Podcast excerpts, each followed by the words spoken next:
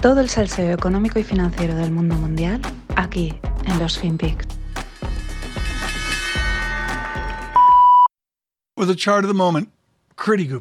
Yeah, Tom, let's talk about the Twitter, the Tesla deal, the really the Twitter deal that's hitting Tesla. After all, the Elon effect, it's taking a macro swing, which brings me to my chart of the day. We're doing a two-liner today, shaking things up. Twitter and Tesla shares normalize on a percentage basis, going all the way back year to date. And what you'll see is since the deal was announced or even thought about, uh, really on Elon Musk's Twitter account, you see this variation.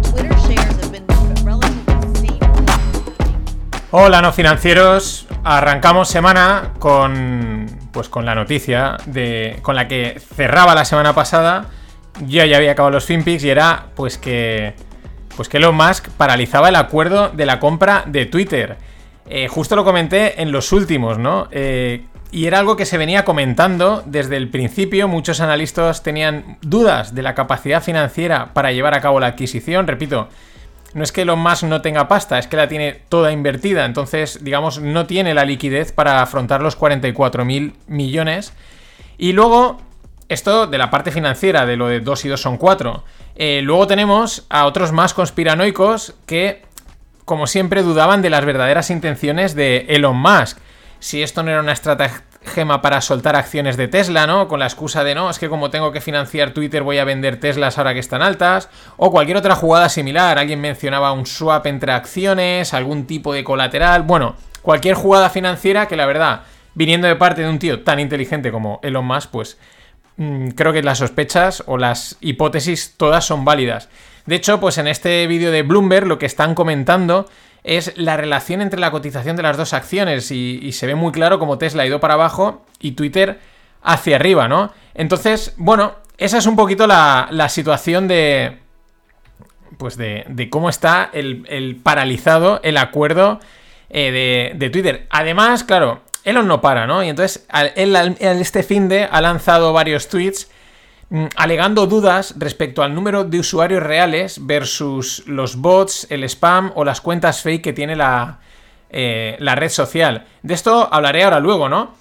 Él dice que lo quiere tener claro porque, en fin, ¿no? Mm, esto afecta a la valoración, ¿no? Que a ver exactamente qué pasa. También ha salido eh, alegando movidas de, de mejorar el código, que es como...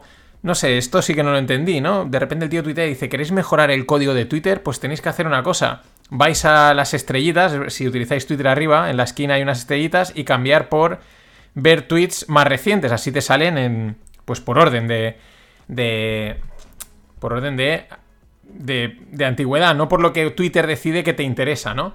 Y, luego aparte decía que, que, que, se, que si habían potenciales bugs o potenciales errores en el código y que lo mejor es el open source, que es la forma de solucionarlo, tal. Pero en fin, que el acuerdo está paralizado. Vamos a ver alguna de las cifras. Eh, Twitter tiene 229 millones de usuarios, que la verdad, comparado con otras plataformas, pues es bastante poco, ¿no? Pero es verdad que es una red muy activa. Eh, según la propia compañía, solo un 5% corresponde a bots y a fakes.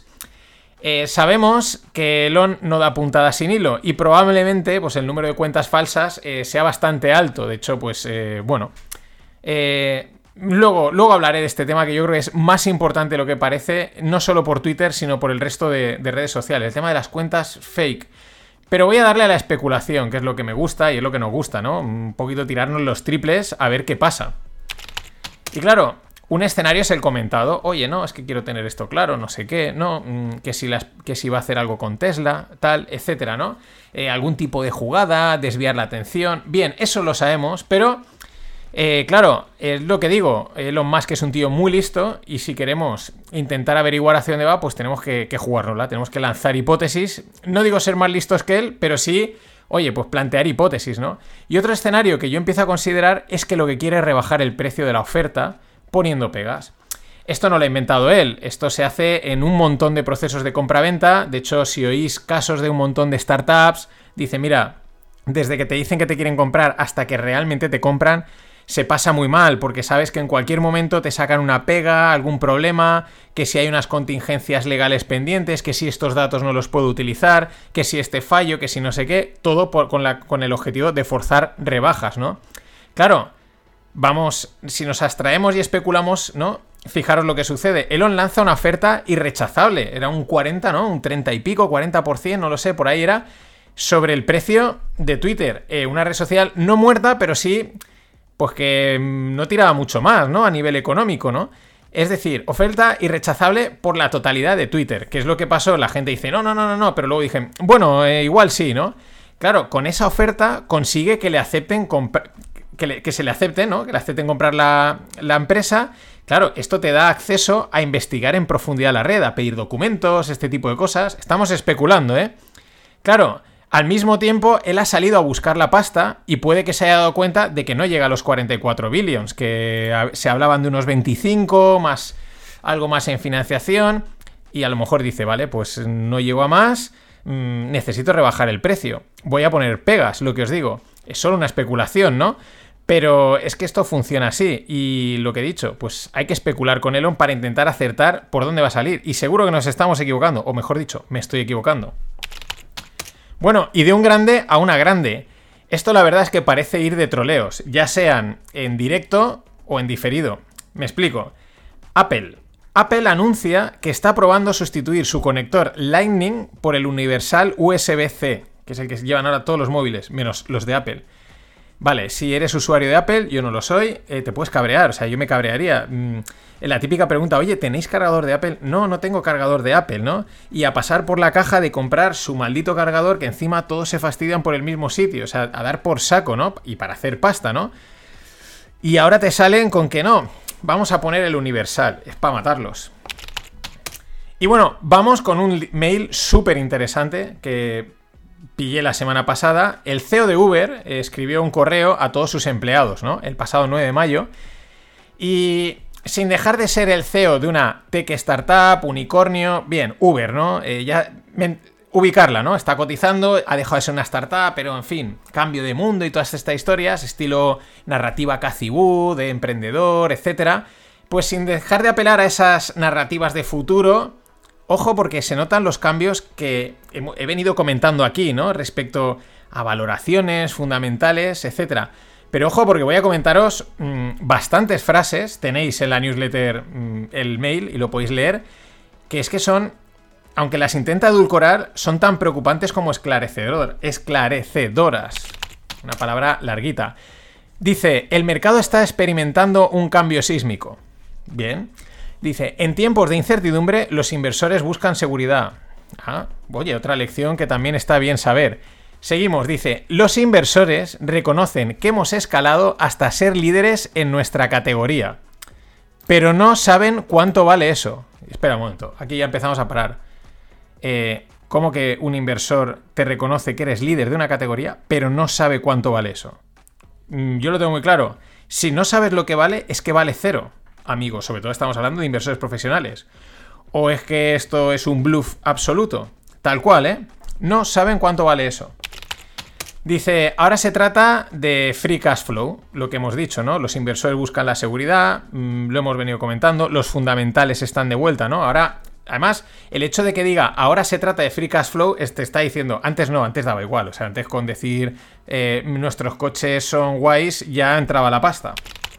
Pero seguimos, dice, tenemos que enseñarle el dinero. Y se refiere a los inversores. Entonces uno piensa, ¿eso qué quiere decir? ¿Que antes no se lo enseñabais? ¿Por qué, los, ¿Por qué os metían pasta a los inversores si no les enseñabais el dinero? En teoría una empresa ya, una startup cotizada, pues debe tener ya algo, ¿no? De beneficio, un break-even, porque si no, no sales a cotizar, te piden cosas, documentos, acojonante. Pero seguimos, es que no para, ¿eh? Dice, Dice el tío, los inversores preguntan, aparte de vosotros, ¿hay alguien en el sector del transporte bajo demanda que haya hecho dinero? Y, repite, tenemos que enseñárselo. O sea, daros cuenta que la, contradicción en el que dice, vosotros estáis haciendo dinero, pero el tío dice, pero tenemos que enseñárselo. O sea, habéis hecho dinero y no se lo has enseñado a los inversores. Yo me quedo hiplático. O sea, si lo tienes que enseñar, ¿qué has estado haciendo hasta ahora? ¿Qué, hostias has reportado? O sea, o los inversores te han pedido cuentas. No, de verdad. Pero dice, los inversores están contentos con el crecimiento del delivery. Y el tío dice, yo admito que ha sido una sorpresa porque pensaba que el delivery tenía que haber crecido más rápido. Es decir, no, no le ven el crecimiento del que se hablaba. Se conforman con que el negocio simplemente sea rentable, sin exigencias. Sigue. ¿Es el delivery, se pregunta, un buen negocio? Sigue preguntándose, ¿qué pasa si vamos a una recesión? O sea, como, claro, va a afectar, ¿no? La gente va a decir, oye, me ahorro pasta, etcétera. Y, vuelve a repetir, tenemos que enseñarles unos resultados fuertes. Mm, vamos a ver. Eh, ahora, y recordad, esto lo comenté también la semana pasada, y que algunos se, se, empezaban a preguntar, ¿y si el delivery no es rentable? Ha sido ahora en el boom, pero realmente hay que pagar mucho más y entonces la gente no va a querer. Continúa, dice, el transporte de mercancías debe de hacerse más grande para que los inversores le reconozcan el valor y lo amen tanto como yo lo hago. Ya estamos con el amor, la esperanza, los sueños y estas cosas. Acojonante. Más, dice, tenemos que mostrar el valor de la plataforma en términos reales de dólar. Mira, para eso, eh, o sea, yo digo, ¿pero esto que es una empresa o es una ONG? ¿Cómo que ahora tienes, es que estoy flipado, ¿cómo que ahora tienes que enseñar en términos reales de dólar? ¿Y antes qué hacías? O sea, ¿qué, qué, presentabas? Pero sigue, dice, servimos a mercados de múltiples trillones de dólares. Dice, pero el tamaño del mercado es irrelevante si no se transforma en beneficios. Yo ya es ojiplático y boquiabierto como me quedo. O sea, no han sido capaces, por lo que deduces, de rentabilizar o de enseñar números buenos en la bonanza y lo pretenden hacer ahora que pinta que vamos a hacer una recesión. Y claro, para cerrar su carta, pues la típica frase, ¿no? Dice, This will not be easy, but it will be epic, ¿no? Esto no va a ser fácil, pero va a ser épico no podía faltar la frase de la narrativa del futuro, la que la dicen y de fondo está ondeando la bandera americana, eh, soplando el viento y mirando al infinito. Es acojonante. La verdad es que leyendo esta carta uno se pregunta qué ha hecho, aparte de mover gente de un lado a otro, qué ha hecho Uber durante todo este tiempo para expresarse así, que tenemos que enseñar los resultados, que tenemos que enseñarles el dinero. Eh, mm, no sé, mm, acojonante. Y bueno, las cañas de esta semana me las paga el gran Manu Rujano. Vaya crack. Gracias, Manu. Vamos a seguir hablando de las techs, que aquí hay mucha amiga.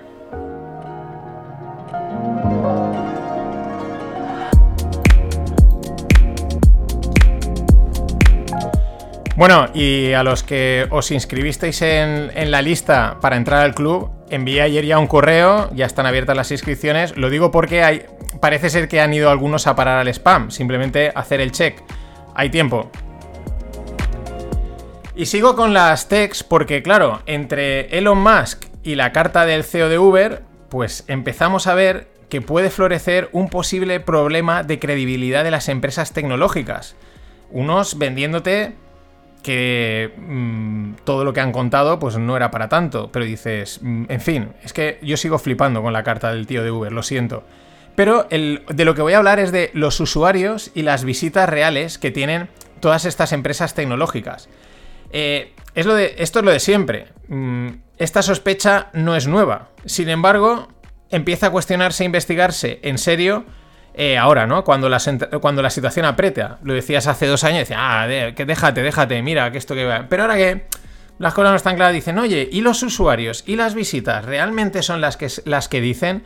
Lo resume muy bien Andrés Llorente en un hilo que os dejo en la, newsletter. Y, es un tema del que tenemos que estar atentos si empieza a calar, ¿no? Esta narrativa de ojo, que han mentido con los usuarios y las visitas que tienen. Y empiezan a aflorar datos, que es lo que pretende hacer Elon, que puedan meter más presión bajista al sector tecnológico, además de ser un golpe a la credibilidad. Vamos con algunas cifras. Como antes decía, parece ser que todas las redes sociales eh, reportan un 5% de cuentas falsas y bots y que esto se asume como una cifra normal, entendible y que no preocupa, ¿no? Pues como tasa de morosidad, tanto, va, esto está bien, ¿no? Sin embargo, las cosas como son. Si eres usuario de alguna red social, pues no hace falta recurrir a estudios, investigaciones ni a Elon para saber que la cifra es mucho mayor. Hay muchísima cuenta falsa, hay mucho bot, hay mucho, pues eso, basurilla por ahí, ¿no? Por lo tanto, el problema mm, es que es mayor de lo que dicen. Ahora, ¿cuánto es mayor? De hecho, Twitter recientemente corrigió ligeramente en unos resultados que presentó. A los dos días corrigió unas cifras de usuarios que, eh, que habían metido ahí. Dice, no, es que diferencias en los criterios de contabilidad. ya, ya, ya, claro. De hecho, en el 2019 eh, Facebook llegó a desactivar 2.200 millones de cuentas falsas. Se dice pronto, ¿no? Lo mismo, mientras todo va bien, ¿qué más da que haya tantas cuentas falsas que menos? Cuando empieza a apretar, te aprieto por todos lados.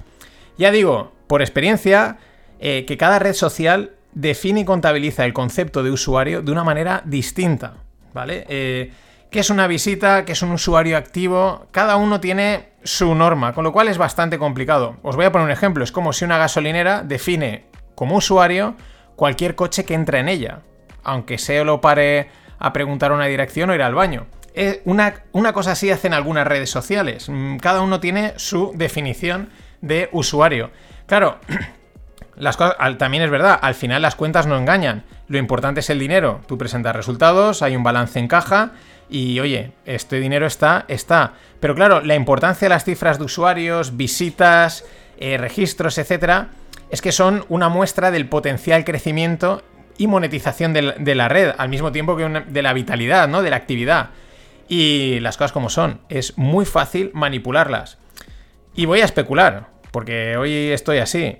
¿Y si este escándalo estalla y da paso a una norma internacional de contabilidad que unifique los parámetros de usuarios, visitas y actividad? Al estilo de las normas de contabilidad financiera que dicen, oye, aquí lo hacemos todos igual y medimos todos por el mismo. por el mismo. por el mismo cauce, ¿no? En fin, ahí es donde está el, mi, bola al aire y el riesgo que pueden estar enfrentando el sector tecnológico. Hagan juego, señores, porque la presión en las tecnológicas no ha hecho nada más que empezar. Eh, bueno, en realidad empezó hace un año en China con el crackdown y aquí ya lo avisamos, que dijimos, mucho cuidado no se extienda a Estados Unidos. Y en esas parece que estamos. Nada más. Os dejo con... Pues con algo de las que le diríamos a todas las cuentas falsas. Hasta mañana.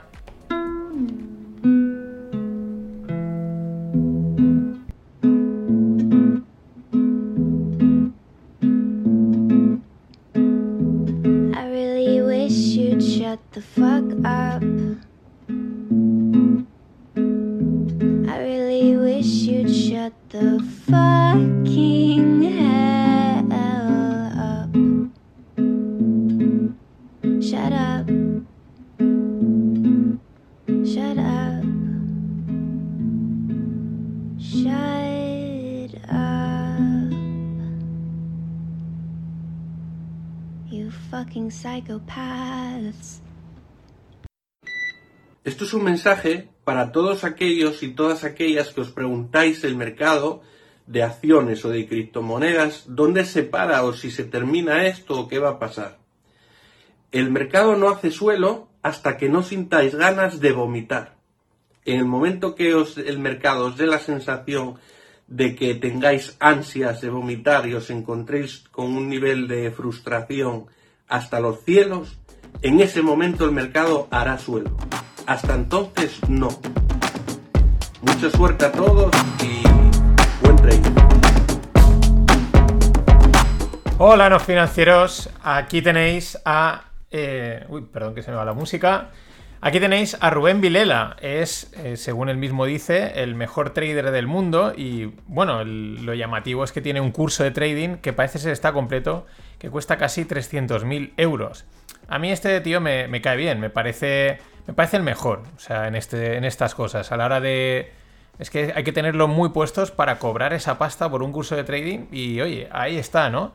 Mm, claro, en el mercado pues se viene a hacer, para hacer dinero a las puertas, pues las cosas como son. Cuando pues vienes de abajo pues te la tienes que jugar, ser agresivo, un todo nada, él lo sabe y pues dice, mi curso vale esto. Yo voy a proponerle a Greg que tenemos que lanzar un curso que cueste 50, 60 o 70 mil pavos. Porque sí, 300 euros nuestro curso de opciones, aparte dando también el de coberturas y dando también el de, las plataformas y tres meses en la suscripción. No, no, no. Tenemos que sacar algo así, algo loquísimo, ¿no? Bueno, y en este vídeo la verdad es que, eh, bueno, pues es divertido, ¿no? Porque recomienda cómo detectar un suelo cuando el mercado está cayendo. Muy fácil, cuando tienes ganas de vomitar, ¿no? Yo voy a decir que este tipo de vídeos que se prestan a la broma fácil, pues ya me. Mm, no sé, me suelen. Ya no me hacen tanta gracia, pero esto era inevitable. Claro, la broma dices, bueno, pues eh, te comes un huevo caducado y a las dos horas el mercado ha hecho suelo, porque seguro que te entran ganas de, vomitar, o te bebes una botella de vodka así a palo seco rápido y seguro que unas dos, tres horas estás echando la pota y eso es que el mercado ha capitulado. Eh, o te entren ganas de vomitar, literalmente. También es verdad que hay cierta verdad en el concepto de vomitar y tocar suelo, ¿no? Porque cuando uno vomita, pues mm, sabes que te has puesto malo de verdad, que algo te ha sentado realmente mal. Y eso es tocar suelo, ¿no? Pero bueno, mm, bien, ahí está, eh, con su curso, y la verdad es que, o sea, me mola, me mola el rollete, ¿eh? Así, por lo menos es. Es diferente, ¿no? Es imaginativo. Y oye, eso hay que apreciarlo. Y que te, y da juego. Bueno, no me gusta repetir temas, pero tampoco puedo, eh, pues. Mm, eh, controlar cómo se producen los flujos de noticias, ¿no? Entonces, bueno, pues vuelvo otra vez a hablar de Twitter, de Apple, parece una continuación de lo de ayer, con alguna que otra novedad. Bueno, eh, ¿te acuerdas del... Bueno, perdón, el sinvergüenza de Elon, porque es que es un sinvergüenza, pues se está haciendo con todo y sin quererlo, pues que es que tiene ya casi pues una sección permanente aquí en los FinPix. No es que sea obsesión, es que, mm, es que no puedes, es inevitable no comentar lo que el tío hace.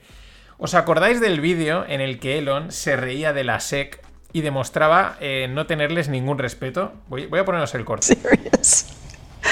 No, he's perfect. Look at you. No, I, I, I, I, want, I want to be clear. I do not respect the SEC. I do not respect them. But, but you're abiding by the settlement, aren't you? Because I respect the justice system. I do not respect the SEC, ¿no? Bueno, pues parece, ya lo comentaba ayer, que pues la jugada es doble, el tema de Twitter. Y según Elon Musk tuiteaba, tuiteaba también ayer, eh, no solo pretende poner luz al número de cuentas falsas, sino que al hacerlo ponen entredicho a la SEC. ¿Por qué? Pues porque el número de cuentas falsas o de usuarios mm, autobots y este tipo de cosas eh, es una información oficial que remite Twitter a la SEC, pues una información que cuando estás cotizando en bolsa tienes que enviar pues documentación de tus cuentas, de tus usuarios, de problemas, etcétera, ¿no? Es una, una información oficial que remite a la SEC. Entonces, si Twitter ha mentido o no ha auditado bien sus ese tipo de cuentas, por un lado, y por otro lado, lo que también sale a la luz es que la SEC no ha fiscalizado bien. Le han enviado unas, cuentas y ha dicho, ah, pues venga, para adelante, ¿no? Este tío, eh, lo más no da puntada sin hilo. Y las cosas como son. Aunque él lleve su agenda oculta, que la vamos descubriendo poquito a poquito, tweet a tweet, las cosas como son es que es muy transparente. Ayer le ponían eh, alguna de estas tesis y el tío directamente contestaba, sí, correcto. O sea, es lo que estoy haciendo, ¿no? No lo dice, pero si alguien le dice, oye, está haciendo esto, y él lee el tweet y dice, adelante. Pero es que la gente enseguida saca su ingenio y en Twitter se ve rapidísimamente, ¿no? Hay un usuario que hace una relación, la verdad, muy interesante, es una de estas estimaciones que, molan, ¿no? Para, para saber qué número de cuentas falsas hay, ¿no? Y se remite a un tweet de Elon Musk que dice, el, uno que sacó con el tema este de Twitter y con las coñas dijo, voy a comprar Coca-Cola para poner cocaína otra vez en ella. Bueno, resulta que este tweet es uno de los más retuiteados y likeados de la historia, ¿no?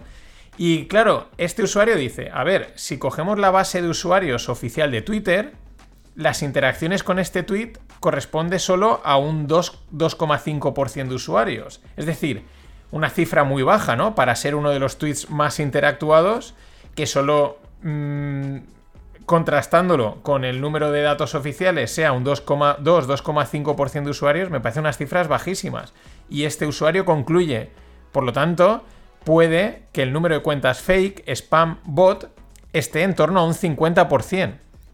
Estas, estas relaciones molan mucho, porque no suelen ir muy desencaminadas. Lo mejor es que Elon también entra al trapo y le contesta, exactly, exactamente, ¿no? Él, él tiene sus estimaciones, lo que pasa es que quiere que le den los datos.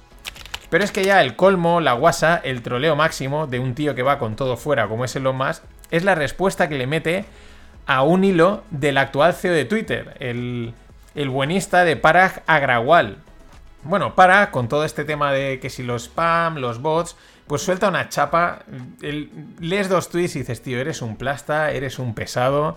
Una chapa sobre el spam, el contexto, que si desactivan cuentas. Es decir, las excusas, las posverdades de Espera, que os lo voy a explicar ya. No nos expliques que esto empieza a estar bastante claro. Y otra vez, Elon le contesta como con una caca, le mete el emoticono de la caca. Es que este tío es grandísimo, haga lo que haga. Y bueno, vamos con un par de empresas de consumo. Esto ya es menos salseo, pero entretenido también. JD.com, que es el mayor retailer en, China, eh, ya tienen por aquí algunas cosas desplegadas. Celebró el pasado día 14 el día de la marca Magnum. Sí, sí, Magnum es el helado Magnum, uno de los mejores helados que hay. Eh, bueno, no vamos a debatir cuál es el mejor helado, ¿no? Que podemos crear a lo mejor algún conflicto, pero eh, el objetivo era aumentar las ventas de su canal de logística en frío. Y es que parece ser que el mercado del helado está ganando fuerza año a año en China y se espera un crecimiento anual del 20% hasta el, hasta el 2025. O sea, un, buen crecimiento eh, siempre que el COVID y sus políticas de COVID-0 lo permitan. Pero aquí es donde entramos eh, con los temas que hemos ido hablando. Si la logística on demand de frescos es complicada, la de congelados pues no parece menos. Necesitas mm, camiones específicos, cámaras, etc. Te aguanta más el producto congelado que el fresco, pero necesitas mayor, em, mayores instalaciones específicas. El fresco dura menos, en fin, complicado en, cualquiera de las dos vertientes. Eh, pero veremos cómo queda esto, como decía, con las dudas que están surgiendo respecto al delivery y al transporte on demand. Y Mike Green decía, y os lo comentaba la semana pasada, things are breaking underneath, ¿no? Las cosas están rompiendo por debajo. Y tenemos un ejemplo.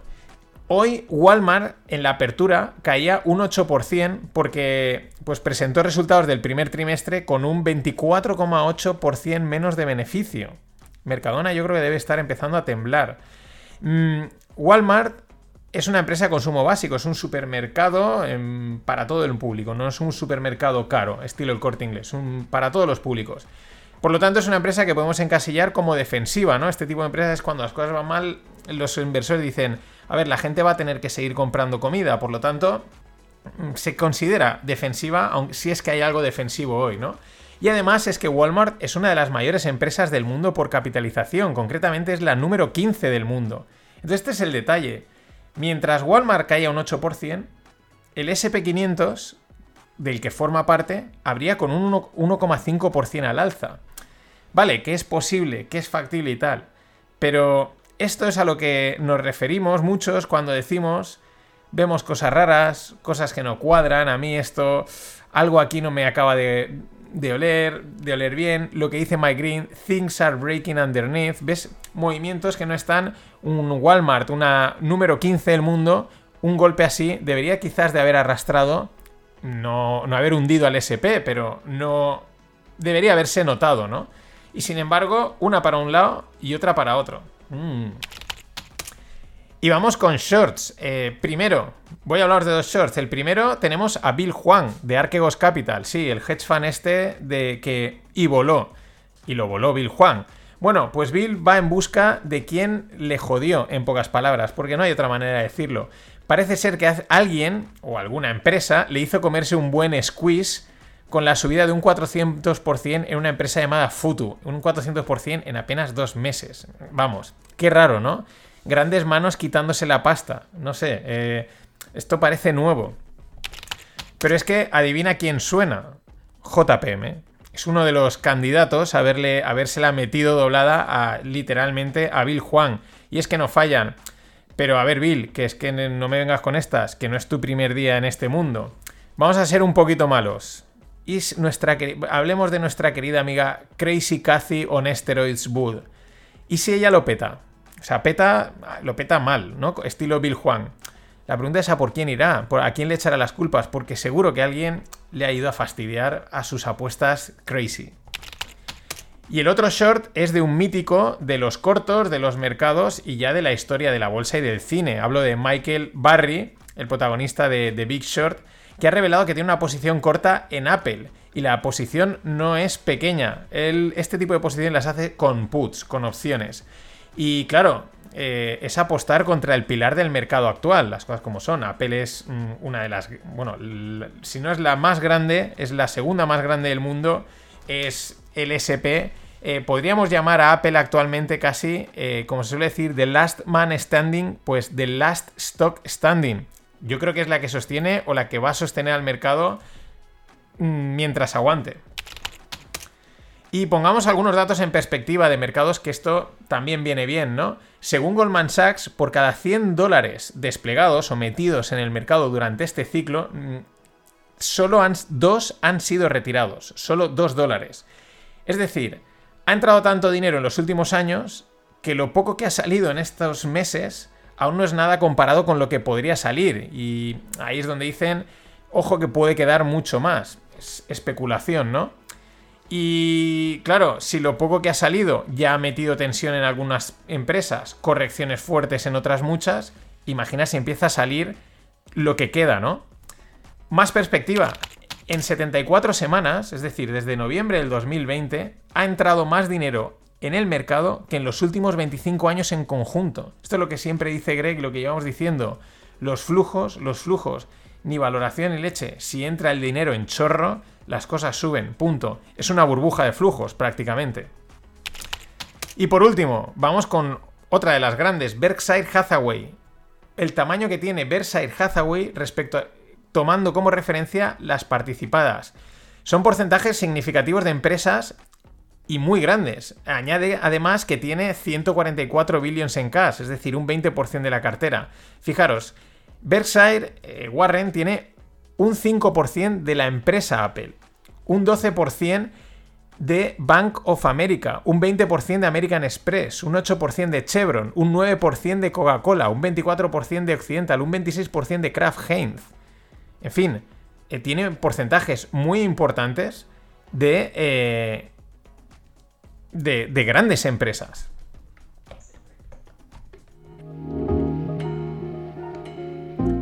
Y bueno, el jueves hacemos un webinar en abierto para hablar de las movidas de mercado, creadores, eh, la importancia de las opciones. Apuntaros que es gratis, tenéis el link en la newsletter, en Twitter, etc. Vamos con un temita trendy.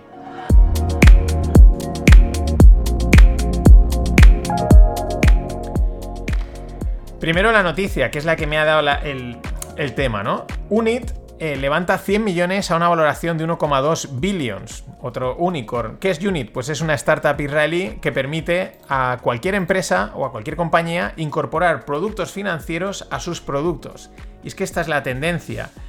Entre las nuevas tecnologías, bien llámale fintech, blockchain, cripto, DeFi, da igual, se está preparando el camino para que cualquier empresa pueda ser casi un banco, con sus propias cuentas, productos, tarjetas y servicios. Unit es otro ejemplo de proveedor de estas soluciones. Eh, los bancos van a ser eh, BAAS, es decir, Banks, Bank as a Service, especialmente para las empresas. O, ¿por qué no? Inventémonos un nombre. FAAS, Finance as a Service.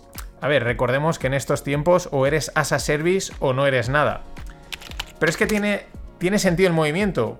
Por ejemplo, si tú compras mucho en Mercadona, el corte inglés o Amazon, ¿por qué no tener allí una cuenta de pago y te ahorras el proceso de transferencia de tarjetas? Y cada 2x3 estoy, estoy metiéndote pasta, comprando, pagando, lo tienes ahí y adelante. Además, fideliza al cliente y que además muchos de estos probablemente lleguen a confiar más en Amazon o el corte inglés que en su propio banco.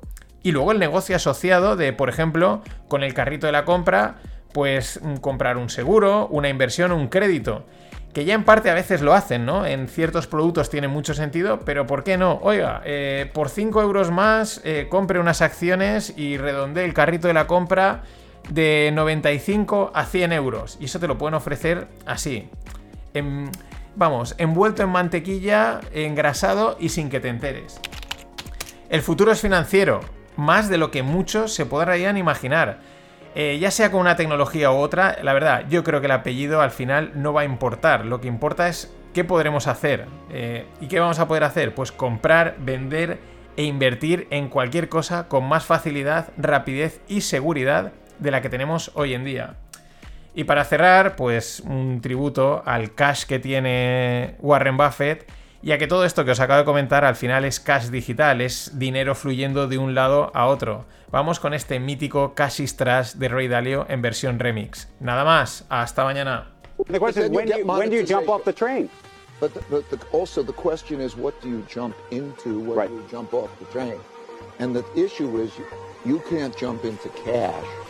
Cash is trash, okay? cash It's trash. Okay?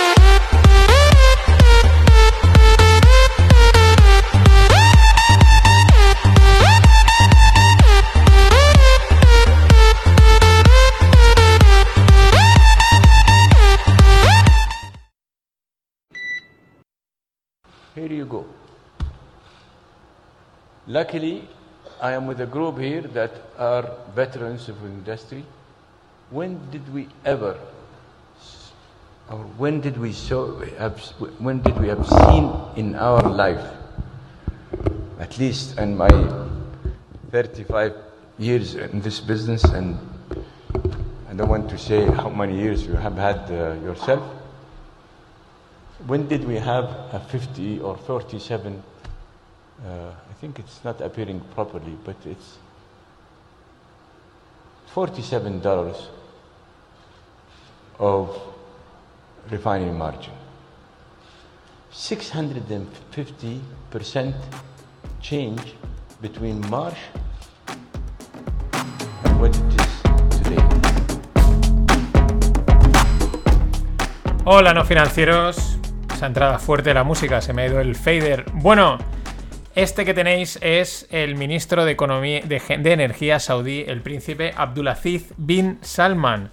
Bueno, ya ha sonado aquí alguna que otra vez. En este vídeo eh, explica cómo, debido a la escasez de capacidad para refinar, los márgenes de refino se han disparado un 650% en apenas tres meses. Han pasado de 6 a 47 dólares. El mismo se sorprende. El mismo está diciendo que quién se iba a imaginar ver algo así. Que, que es algo que él no esperaba ver ni a la de 3.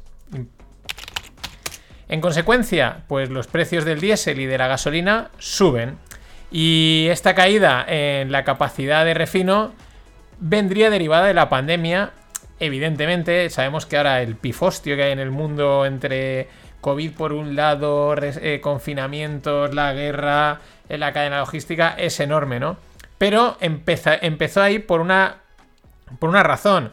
Eh, las empresas de refino, como otras muchas empresas, se han preparado para tiempos complicados. ¿Cómo? Despidiendo a gente y reduciendo el mantenimiento de inversiones, ¿no? Sobre todo guardando dinero, guardando cash, que es lo que hace la gente cuando ve que, que pueden venir mal dadas. Así se explica que la mejor petrolera. Eh, perdón, así se explica mejor. eh, qué importantes son las comas que me he comido. Así se explica mejor que la petrolera saudí Aramco, eh, que es justo la mayor empresa del mundo, presentase unos resultados del primer tre- trimestre espectaculares. Estos primeros tres meses ha ingresado, ojo, 39,47 billions. Billions, 39.470 millones de dólares en tres meses, frente a los 21,7 del año pasado.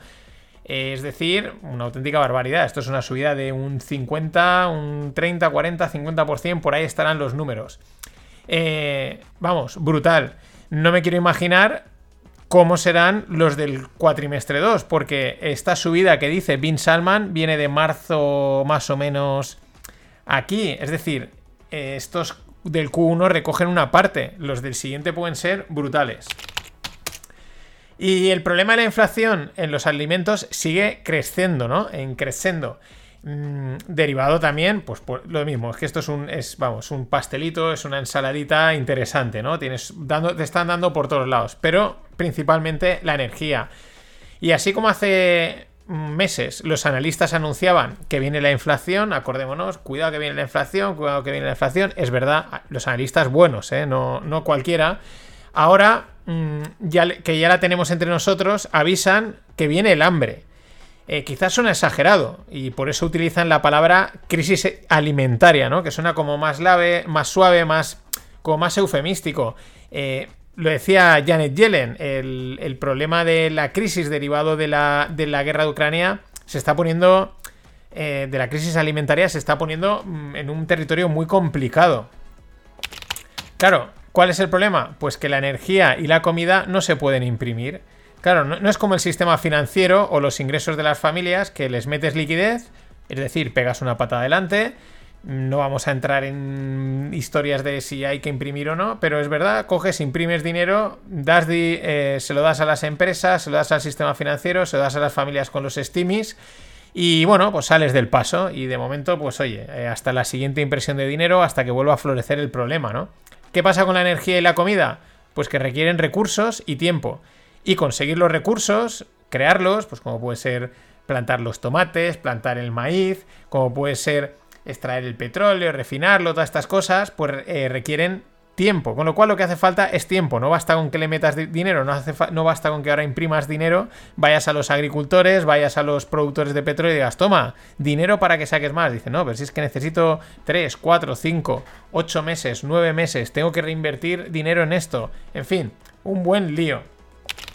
De hecho, según el índice de la ONU para el precio de la comida, ya estamos por encima del pico que marcó la primavera árabe. En aquel entonces este índice llegó a 140 y estamos a 160. Y esto que nos suena así, mm, esta crisis alimentaria lejano, pues empiezan a verse algunos eh, efectos significativos y llamativos. A principios de mes, el primer ministro indio afirmaba que en estos tiempos eh, los granjeros de la India van a salir, van a dar un paso al frente para alimentar al mundo, ¿no? Y hace unos días, pues eh, la India imponía una restricción a la importación de trigo. Y es que India tiene pues, un peso muy importante en la producción mundial de trigo y de algunos granos. Os dejo en la newsletter un hilo de Aleisa Moros donde explica con algún que otro detalle más eh, toda esta historia de la India. Pero ya los efectos son significativos. El que decía que iba a alimentar a todos ahora se echa para atrás. Y por las informaciones, parece que la situación en países en desarrollo empieza a ser preocupante. Eh, por ejemplo, Sri Lanka está en bancarrota, eh, Senegal no tiene fuel para los aviones, Nigeria tampoco, en fin, un auténtico drama que luego eso se traduce, pues tarde pronto llega la comida. Ayer en el grupo de Telegram, en el uno de los dos que hay, está el de no financieros y el de Stonks, en el de Stonks, pues creo que Alejandro contaba eh, los problemas que están habiendo derivados de la lluvia en la zona de Bélgica y Holanda. Eso sí que está ahí al lado, amigos. Y claro, no solo países en desarrollo. Estados Unidos tiene escasez de baby fórmula. Mm, y Nestlé está enviando los suministros desde Holanda y Suiza. Si te preguntas qué es la baby fórmula, pues es, es un producto que, eh, vamos, que hace, pues es especial para los niños y que hace pues una sustitución de la leche humana, carne, bien, pues un potingue que se les da a los niños y que, bueno, pues, pues eso, por eso es baby fórmula, ¿no? Pero claro, estamos hablando de comida para niños. También parece ser que Estados Unidos había metido por ahí algún tipo de restricción, de, típico ponerte palos en tu propia rueda, ¿no? Pero ha tenido que salir Nestlé a tirar del carro desde aquí. En fin. Y en Asia, el tema es que en Asia ya sufrían con la escasez de comida antes de la invasión de Ucrania. Y ahora lo que ha pasado es que solo se ha agrandado el problema, con lo cual esto viene ya de un poquito más de lejos, ¿no? no cuando escarbas, mmm, sale, sale un poquito más. Y eh, vamos un poco relacionado, ¿no? Estados Unidos presentó unos fuertes datos de ventas al por menor, mmm, revisando incluso la cifra que tenían al alza. Es decir, mm, ¿qué esto quiere decir? Que la demanda sigue fuerte. O sea, la gente sigue gastando, tiene ganas de gastar, va con el dinero, claro. El efecto, esto. Eh, no me acuerdo ahora con quién lo hablaba por Twitter, creo que con Diego Parrilla, que es ya un habitual del Distonómica, ¿no? Y decía, yo no relaciono esto, dice, estoy intentando recuperar el tiempo de la pandemia, ¿no? Y creo que a nivel económico mm, puede estar pasando lo mismo. La gente sigue o seguimos eh, intentando recuperar ese tiempo, ¿no? ¿Cómo? Pues oye, gastando, saliendo, pasándolo bien, ¿no? La demanda sigue fuerte en Estados Unidos. Luego hay quien dice que si la ponemos en contexto, si la corregimos por tal, realmente no es tan fuerte. Ya sabemos, los, los segundos análisis más complejos. En cualquier caso, los datos eran fuertes. ¿Esto en cómo se traduce? Porque si la demanda es fuerte, es decir, la gente quiere comprar cosas, gastar, y la escasez, es decir, la oferta es limitada, pues tenemos que todo va a seguir subiendo. Es mercado puro y duro. ¿Qué pasa? Que esto estará forzando o está forzando a la Fed a que mate la demanda, que es algo que ya empieza, es otra narrativa que se empieza a ir. La Fed va a tener que matar la demanda, ya no basta con subir los tipos, que es parte, sino matar la demanda para controlar la situación. Matar la demanda es como antes crisis alimentaria, ¿no? Decir eh, hambre, pues no, mejor crisis alimentaria. En vez de decir vamos a matar el consumo y vamos a montar una crisis, pues decimos matar la demanda, que igual la mitad de la gente dice demanda, ¿eso qué será? Yo sigo a mi marcha, ¿no? Y es que al final el mercado es así en todas sus vertientes, esa es la conclusión que sacas. Da igual que seas un pequeño consumidor, un pequeño inversor, un hedge fund o la Fed.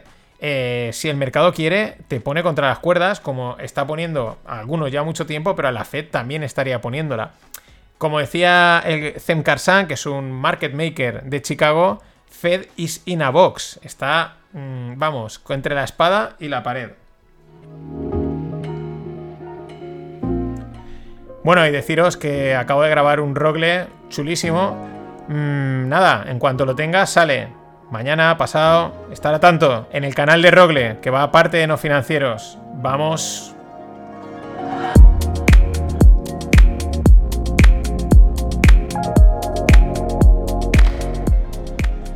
Y en la segunda parte de hoy, que muchas veces es techie, otras veces es trendy, otras veces es reflexivity, o la reflexión, ¿no?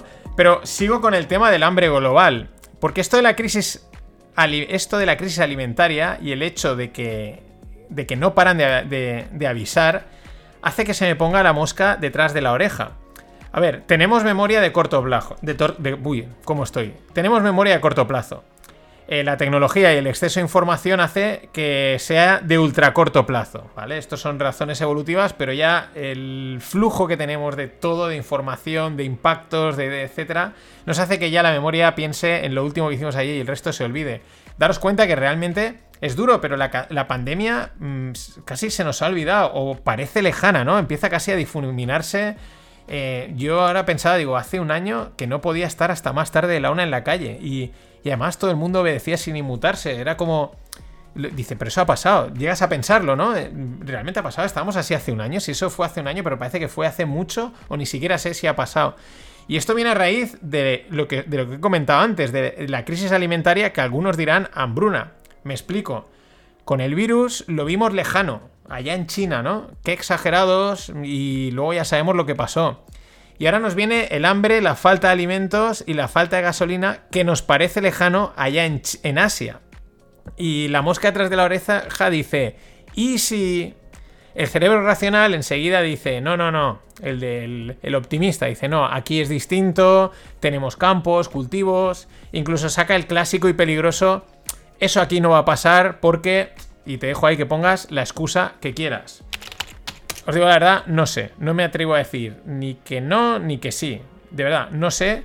Pero es que cuando el río suena, agua lleva. El mensaje lo llevan soltando los medios y los políticos desde hace meses. Poco a poco, increciendo, que es como hacen, ¿no? Para preparar a la gente. Y esto es lo que a mí me hace sospechar, oír tantas veces el mismo mensaje, porque es algo que ya hemos visto. No, la tercera vacuna, no, no la pondremos, no será obligatoria. Pam. No, esto no va a pasar, tranquilos. Pam, ¿no? Esto es lo que me hace sospechar, aunque tampoco voy a hacer una llamada a llenar la despensa de latas de conservas, las cosas como son. Así que, no sé, no sé. Nada más, hasta mañana. Yo digo una cosa, como le decía, que muchos dicen, yo tengo un chico que estudia, dice, economía. Y economía no hace falta estudiar. Eso es bien cierto, no hace falta estudiar. ¿Cómo que no? No hace falta. El hombre que gane cinco duros, que se gaste uno. Ya está la economía. In contrast, Russian elections are rigged. Political opponents are imprisoned or otherwise eliminated from participating in the electoral process. The result is an absence of checks and balances in Russia and uh, the decision of one man to launch a wholly unjustified and brutal invasion of Iraq. I mean, of Ukraine. Iraq, too. Anyway, uh, 75. Uh,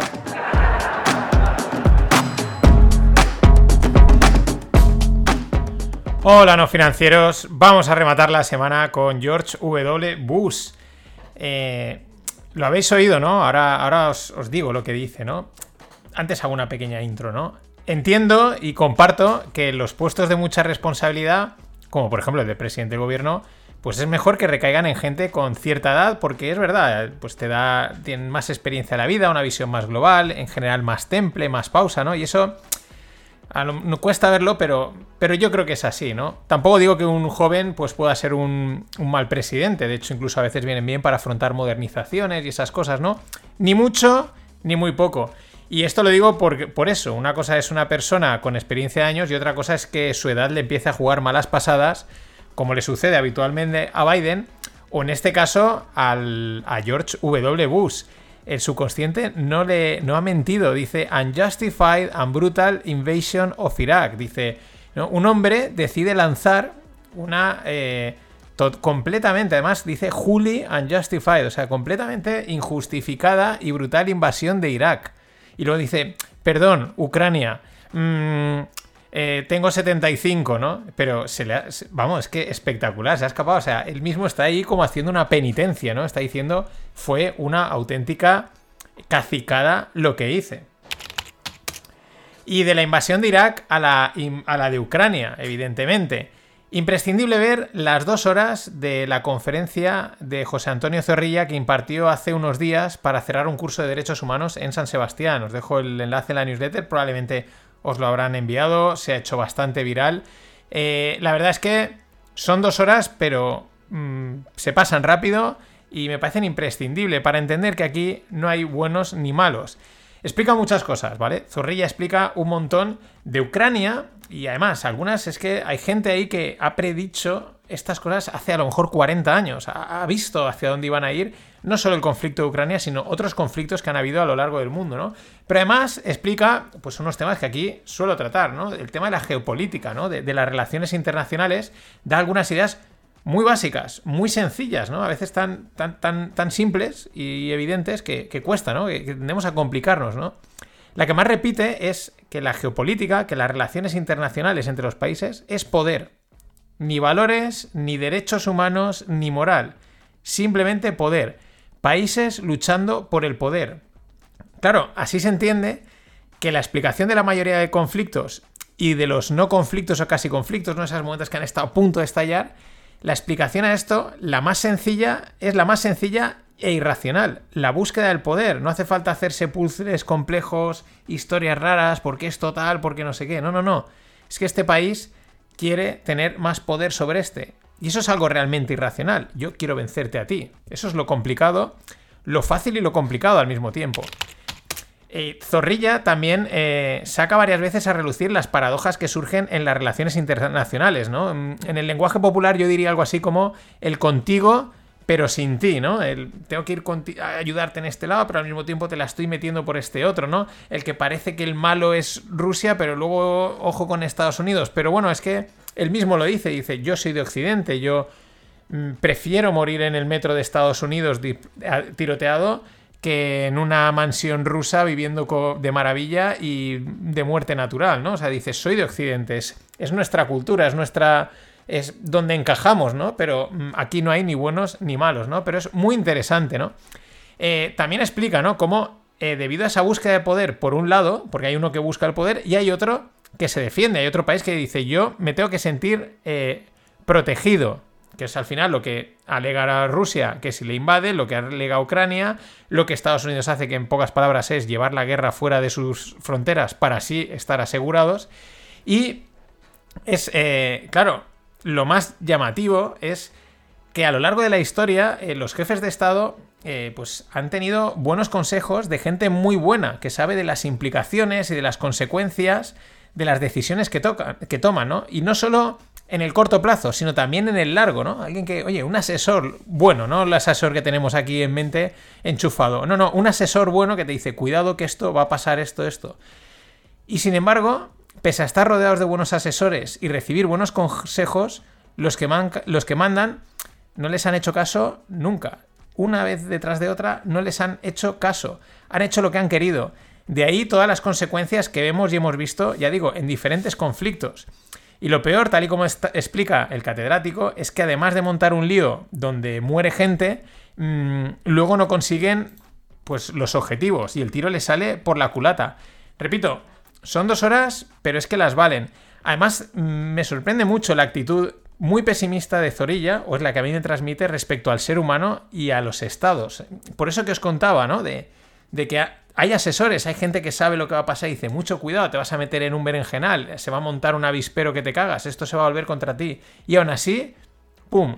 El ser humano vuelve otra vez a cometer el mismo error. Es algo de tropezar dos veces con la misma piedra, pero a nivel estatal, a nivel macro, ¿no? Los Estados Unidos montando líos y líos, intentando protegerse, intentando hacer una jugada maravillosa, pero que realmente les sale a la contra. Eh, claro, eh, es normal que Zorrilla se sienta así, o la sensación que a mí me ha transmitido, pues de alguien que sabe mucho de estos temas, lleva toda la, toda la vida viendo errores, y errores y errores, y que al final solo se traducen en millones de muertos. Voy a poneros el corte, porque hay una, como es de derechos humanos, pues una hace una pregunta muy... Los derechos humanos, ¿no? Eh, es que hay que ser buenos, ¿no? Y el hombre, fijaros lo, lo tajante que es. Sus argumentos son hermosos y propios de este auditorio. No tienen nada que ver con las relaciones internacionales. Es otra cosa. Es otra historia. Yo lo respeto, me parece muy bien. Y seguro que seríamos amigos en la vida normal y tal, ¿no? Pero es que esto es, es otro nivel es otra cosa. Yo estoy hablando de relaciones internacionales y estoy hablando de moral. Las relaciones internacionales no conocen moral, ni por parte de Rusia ni por parte de Estados Unidos. ¿Ya han visto ustedes las declaraciones de, de Truman? Tienen que sufrir mucho más. Habían perdido 20 millones. Hay que sangrarlos hasta el final, etcétera. Es que no hay, no, es Estados Unidos, ¿eh? los que los buenos. Las relaciones internacionales, si fueran lo que usted dice, esto sería angélico, pero no es angélico. Lo siento. Directo, directo, que es como mola, oye, no sin rollos, sin cortapisas. Bueno, el martes por la noche di con otra historia de finanzas de las que le dan sentido a que exista este podcast, ¿no? El, el salseíto, estas cositas que molan. Bueno, Allianz ha sido condenada a pagar 5.800 millones por la implosión de sus hedge funds en 2020. Fíjate la cantidad de entidades que han petado en los últimos dos años, llevamos mencionadas varias.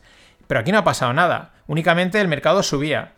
Eh, ahora entiendo a aquellos que durante el 2020 y 2021 decían que los bancos centrales estaban salvando a los ricos, a los hedge funds e institucionales que estaban en apuros. Este es otro ejemplo más, ¿no? No ha pasado nada, pero ¡boom!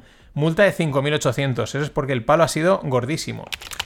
Pero lo mejor es que los clientes de estos fondos de Allianz eran clientes institucionales, es decir, profesionales de las finanzas. Y se le han clavado porque vamos, es que se le han clavado, porque ahora explicaré lo que hacían los gestores. Pero antes la anécdota. Stephen Bond Nelson, uno de los portfolio managers, estaba siendo interrogado por la SEC. Y el amigo Stephen veía tan poca escapatoria a las preguntas de los abogados del regulador que pues solicitó ir al baño y voló. No volvió.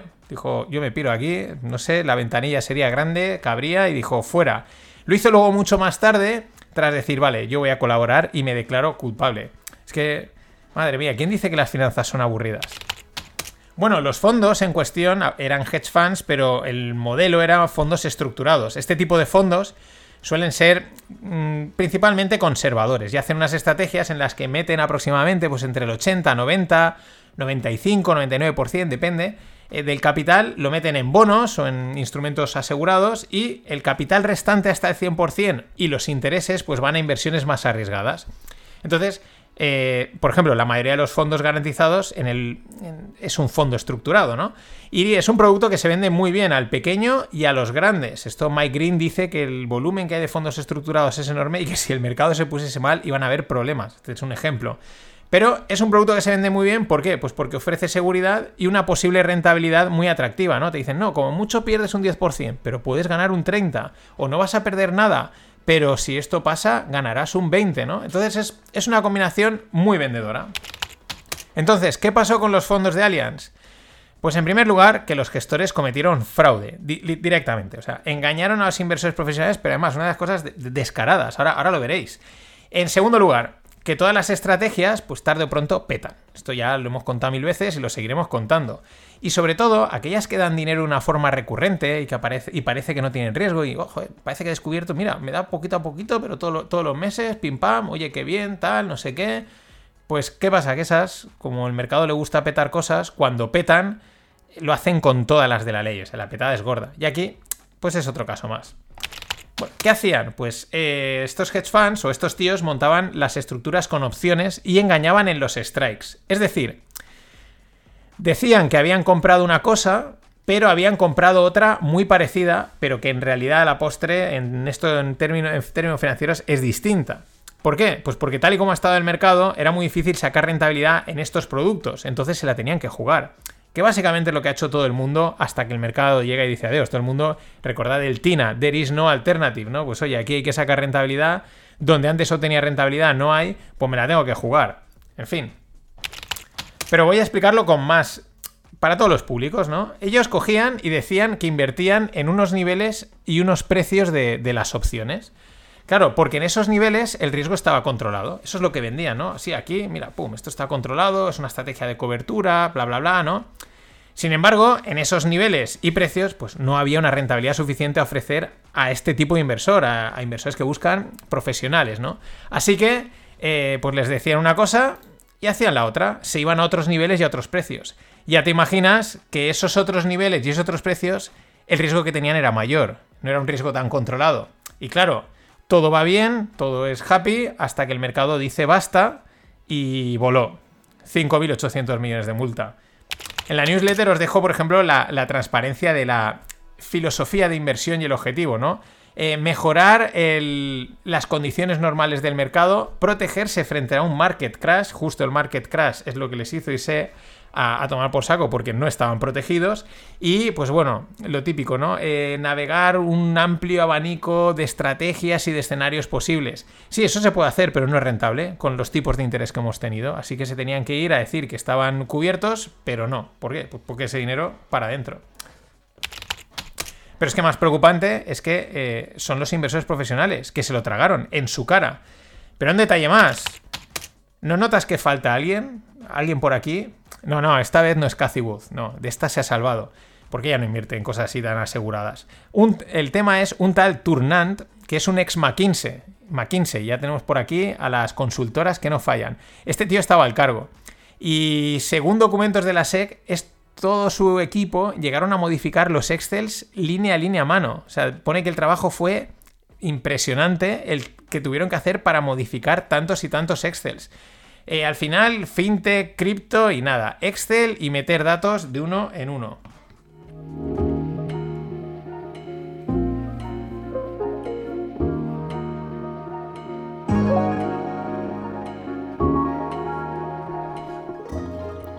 Mañana o esta noche saco el rogle.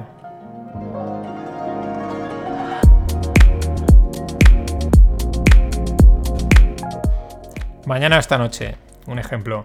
Bueno, voy a cerrar la semana hablando de un anuncio cripto muy interesante que se ha dado a conocer en un evento llamado Permissionless, ¿no? Es, lo montan mm, la cuenta o el equipo de Bankless, ¿no? Eh, sin banco, que han, hacen una labor divulgativa muy buena, ¿no?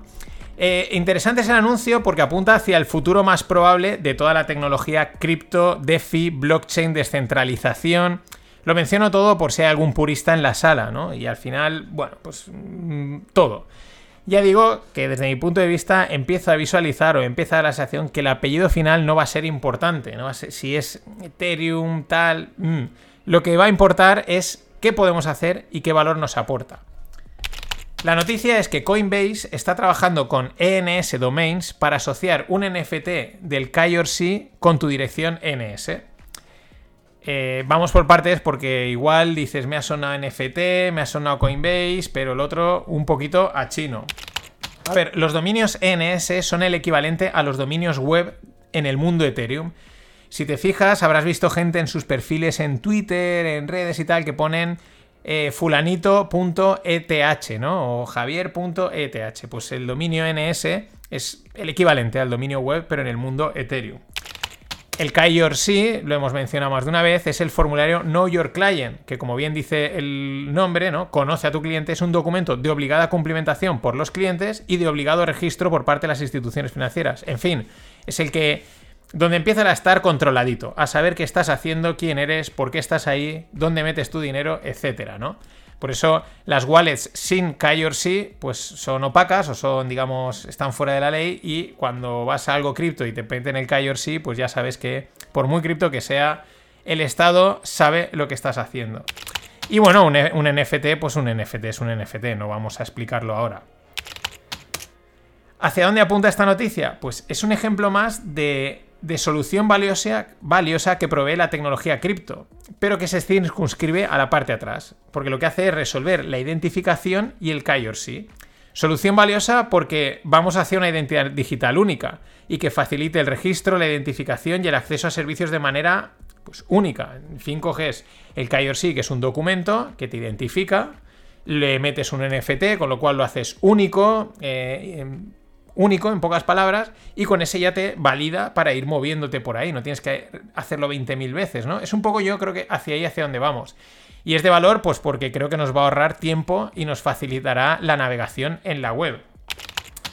Como os he dicho, con la parte de atrás y con lo de que el apellido no importa, me refiero a que la mayoría de la gente percibirá que el proceso de registro e identificación es más rápido, fácil y seguro. Y ya está.